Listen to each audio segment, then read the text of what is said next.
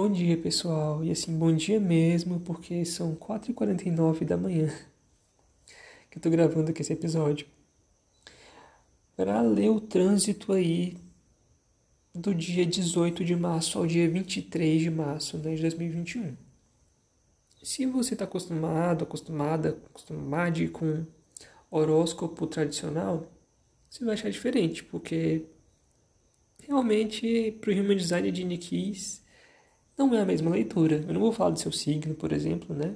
Ah, é horóscopo do teu signo hoje. Não é assim que funciona. Embora sim, né? A gente saiba na mandala do Human Design lá que tá chegando em Ares, o meu galo tá cantando, mas eu continuo assim mesmo. Tem um galo aqui do lado. Gente, tá avisando que é de manhã, né? Mas vamos lá, vamos concentrar. Então, se você não entende de Human Design de Nikis, você vai ter que voltar em outros episódios que eu vou gravar ao longo do tempo para poder explicar, tá bom? Tem uma introdução ao Human Design já no episódio de cima, você pode ouvir. De Nikis, daqui a algum tempo eu vou explicar o que é essa correlação, essa inspiração, né? Que gerou essa outra área, essa outra linguagem aí. Tá bom? Então, capta a mensagem geral desse episódio com esse galo cantando ao fundo que você vai entender né, a mensagem geral que eu quero passar. Então, gente, estamos chegando aí em Ares, né? Sábado. Vamos chegar aí em Ares, mas não preciso falar disso.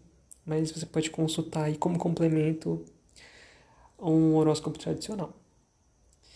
E aí, entrando em Ares ontem, a astrologia do Human Design do Junior Keys tem portões.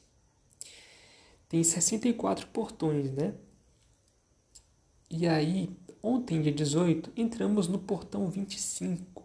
Mas o que significa isso? Significa que o, é o portão do amor universal. A gente acabou de sair do portão 36, né? Que foi um portão aí de crise, de emocionais abalados Estamos entrando agora no amor. É um momento que a gente pode sentir medo, sentir dor, mas como é um momento de amor para todos, ah, é um momento também de reconhecer essas coisas, né? essas dores assim e aceitá-las. Né? Então, note a vivência do arquétipo do amor aí esses dias, esses cinco dias, né? Até o dia 23. Segundo o site Unlock Your Design, né? O motivador interno desse arquétipo do amor é o espírito da alma, a inocência, a mãe condicional, ferida cicatrizando. O calcanhar de Aquiles desse arquétipo é melancolia por se achar insignificante, confusão quando confrontado por atos desamorosos e se sentir desafiado pela vida de novo e de novo. Então, Note aí se você vai estar tá vivendo sob esse arquétipo esses dias, ou quando você já viveu, né? Trazer reflexões de quando você já viveu em outros momentos. Atributos positivos: doçura, aceitação, otimismo, fé, pureza. Resumindo, o que eu quero dizer com isso? Uh, você está tratando mal as pessoas esses dias, o que você pode fazer para tratar as pessoas mais amorosamente, né? Às vezes a gente não tem a paciência, às vezes a gente é grosso sem querer, né? Então, estão nos dias aí que a gente pode uh, fazer as nossas atividades e mostrar para as pessoas quanto as ama mais amorosamente. Óbvio, ninguém é perfeito, né, gente? Mas fica aí a reflexão. E também um momento aí de ressignificar as dores que a gente carrega e transformar em amor. Então fica a pergunta aí para tua semana, o que você pode fazer para tornar a sua dor em amor? Né?